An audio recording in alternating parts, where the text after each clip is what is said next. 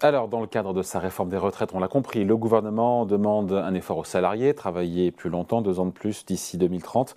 Et tiens, cette question, on va se la poser. Pourquoi ne pas demander aux retraités de contribuer à cette réforme, notamment ceux dont les pensions sont les plus élevées? Bonjour Christophe Rameau. Bonjour. Tous mes voeux, bonne année. Chercheur au Centre d'économie de la Sorbonne, enseignant euh, à l'Université Paris 1 et membre des économistes atterrés. C'est un sujet un peu tabou en France, euh, et pourtant de plus en plus on en parle, cette idée de demander aux salariés, euh, enfin, pardon, demander un effort aux retraités. Euh, ce n'est pas dans les plans de l'exécutif qui demande l'effort aux salariés et donc non pas aux retraités.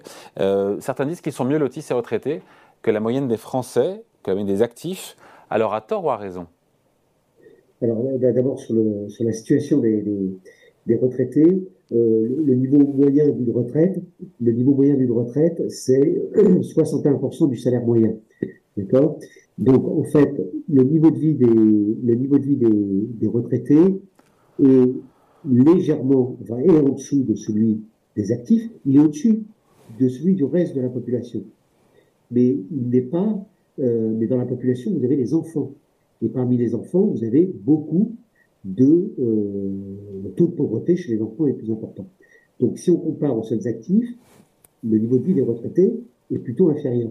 En revanche, ce qui est vrai, c'est que parmi les retraités, il y a beaucoup de propriétaires de leur logement et qui occupent leur logement. C'est normal, on est une famille. Et donc si on prend en compte ce qu'on appelle les loyers implicites, c'est-à-dire le fait que les retraités le fait que les retraités euh, soient plus souvent propriétaires de leur logement avec, euh, en occupant leur logement, eh bien là, le niveau de vie des retraités est équivalent, voire même légèrement au-dessus euh, de, celui des, actifs. Alors la question qu'il faut se poser, c'est qu'est-ce qu'on fait? Alors d'abord, contrairement à ce qu'a pu être, à ce qu'on laisse entendre ces, derniers jours, si ces dernières heures, puisque c'est le, sujet qu'on agite là, ces dernières heures un peu partout, euh, il faut savoir que les retraités ont été mis à contribution. Ils ont été mis à contribution ces dernières années il y a eu des indexations pour une large part des retraites, euh, non seulement par rapport, au, par rapport à l'évolution du niveau de vie, mais même par rapport à l'inflation.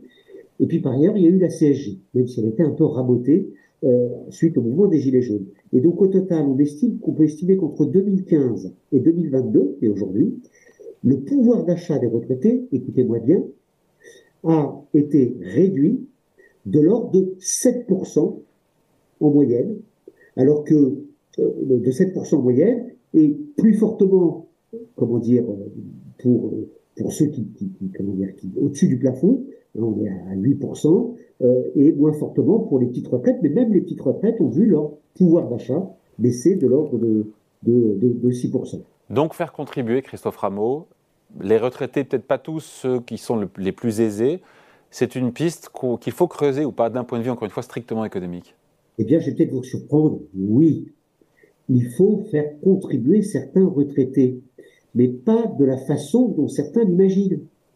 Il faut savoir que les retraités, comme, comme, les, autres, comme les autres Français, ils ont, ils ont, ils pas simplement comme euh, revenu leur retraite, d'accord?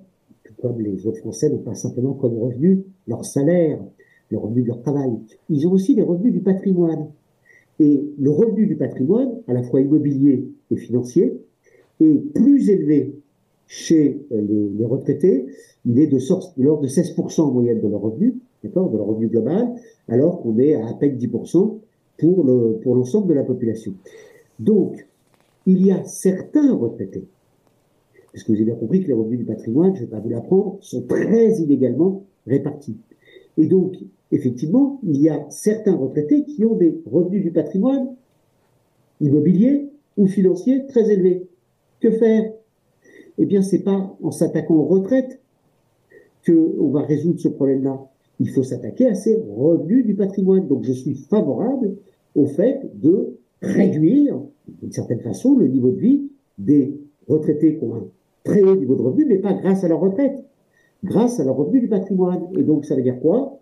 Augmenter les taux marginaux d'imposition sur le revenu, exactement l'inverse de ce qu'ont fait les gouvernements ces dernières années, rétablir l'impôt de solidarité sur la fortune, y compris sur le patrimoine financier, de augmenter les droits de succession. Or, malheureusement, euh, notre président avait dans son programme présidentiel, alors ça n'a pas été encore appliqué, mais le fait qu'il voulait baisser à nouveau les droits de succession. Donc oui, effectivement. Mais Christophe Rameau, Christophe ça toucherait tout le monde pour le coup, si on augmente les tranches d'imposition, euh, les tranches d'impôt euh, marginales, ça frapperait tout le monde, pas seulement les retraités, qui ont des revenus financiers, patrimoniaux plus élevés que les autres.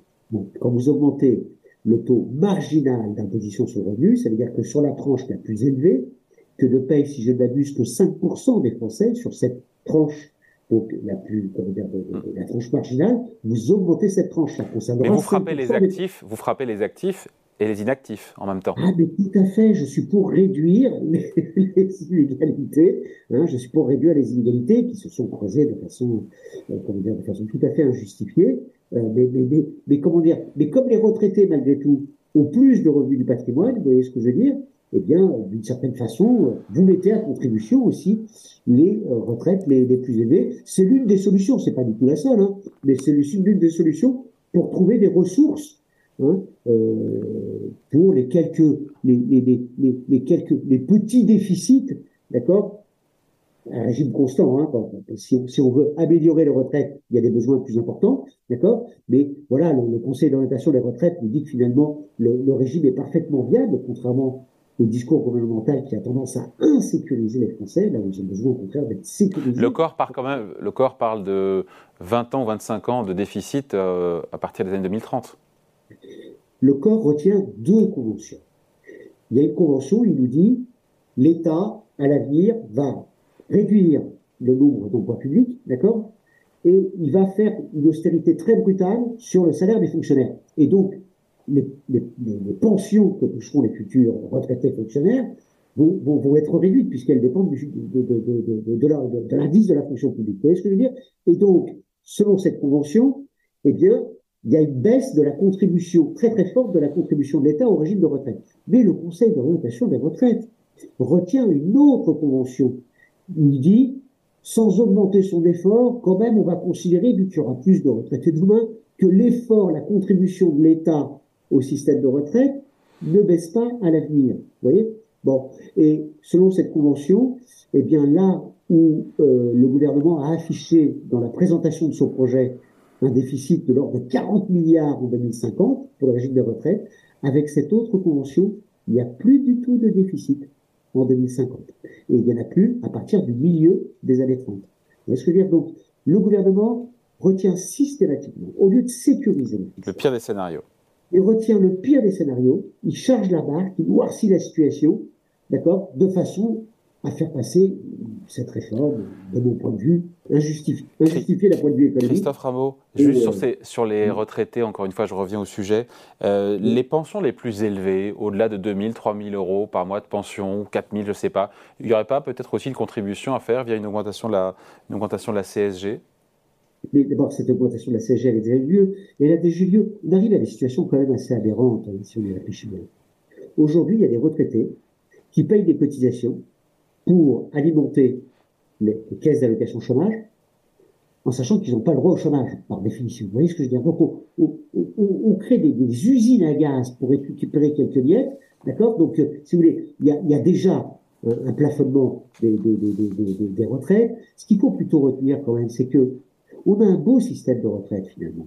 Hein, C'est-à-dire que les, inégalités qu'on a en termes de revenus d'activité, entre ceux qui gagnent le moins de leur travail et ceux qui gagnent le plus, eh bien, au niveau des retraites, ces inégalités sont considérablement réduites. Le taux de remplacement pour un travailleur qui a eu un faible salaire, un salaire autour du SMIC pendant toute sa carrière, eh bien, ce taux de remplacement, il est quand même beaucoup plus élevé. Hein, on est aux alentours de 75% que celui d'un cadre. Donc, si vous voulez, on a un système en sifflet qui permet déjà de réduire les, inégalités. Et il faut faire attention, hein, les, comment dire, les, les, les cadres. Euh, on pourrait dire, euh, oui, on pourrait réduire leur retraite. Oui, mais il faut faire attention parce que finalement, les cadres, ben, c'est ce que je viens de vous dire, finalement, ils contribuent plus, vous voyez ce que je veux dire, aux retraites qu'ils ne reçoivent d'une certaine façon. Donc, il y a déjà de la redistribution qui est opérée. Et je le répète, vraiment, si on veut réduire le, le, niveau de vie de ceux qui, à la retraite, euh, comment dire, ont un très très élevé niveau de vie, c'est pas par la retraite, c'est pas par leur pension de retraite. Par les revenus financiers et issus du patrimoine. Et eh oui, et patrimoine immobilier, et patrimoine, et patrimoine financier, c'est le B à bas. Euh, de, comment dire, si on veut vraiment s'attaquer à cette question, sinon, c'est vraiment un grossier prétexte. Christophe Ramon, on se quitte là-dessus, mais on se dit qu'on parle un peu dans le vent, puisque le gouvernement ne demandera aucune contribution a priori aux retraités. On a tous compris qu'a priori, c'est par calcul électoraliste, euh, parce que politiquement, c'est suicidaire. On sait bien, les retraités euh, ont un poids énorme dans la vie politique. Le, taux d'abstention, je donne les chiffres, hein, des 60-69 ans, c'est 12% contre 40 à 50% de taux d'abstention pour les 18-35 ans. C'est QFD Tout à fait. On est, dans cette situation de, comment dire, quelque part de mépris du débat démocratique, hein, c'est-à-dire que les, les, véritables enjeux ne sont pas sur la table, hein, quelque part, que ce soit en matière de, de, scénario de, financement, euh, euh, euh, comment dire, on n'a pas mis sur la table les, différentes possibilités, dont celle que, que, que, je préconise, qui est, qui est de dire qu'il faut faire demain ce qui a très très bien marché hier, c'est-à-dire que on avait trois retraités pour 10 actifs en 1970, on en a six aujourd'hui, ça a doublé. Hum. Euh, les projections démographiques, c'est qu'on sera à 7,5 dans les prochaines décennies. Donc le, choc démographique qui est devant nous, il est plus petit que celui qui est derrière nous. Et donc aujourd'hui, les, retraites sont équilibrées, on est même en léger excédent alors je vous parle. Et donc, ce qu'il faut faire fondamentalement, hein, c'est cotiser dans la bonne humeur pour continuer à rendre viable le système de, de, de retraite. C'est tout à fait euh, c'est tout à fait, euh, c'est tout à fait possible. Euh, malheureusement, le, projet du gouvernement vise au contraire à, à, réduire la part socialisée fondamentalement de notre économie. Je pense que c'est ça, c'est ça l'enjeu global. Hein. Avec les retraites, vous avez 340, 350 milliards qui échappent au capital. C'est quand même une hérésie d'un point de vue libéral. Et, donc le fond de l'affaire, c'est de, c'est de grignoter cette part socialisée qui, à mon avis, est très utile pour, pour nos économies, qui est même très utile pour le privé parce que ça, ça sécurise, y compris le niveau de vie des, des, des retraites, leur, leur consommation, leurs leur dépenses. Euh, voilà, on a, on a, une optique là qui, qui vise à, à, réduire cette part socialisée de, de l'économie. Allez, merci beaucoup. Point de vue signé Christophe Rameau, chercheur au Centre d'économie de la Sorbonne, enseignant à Paris 1 et membre des économistes atterrés. Merci à vous. Au revoir. Merci à vous.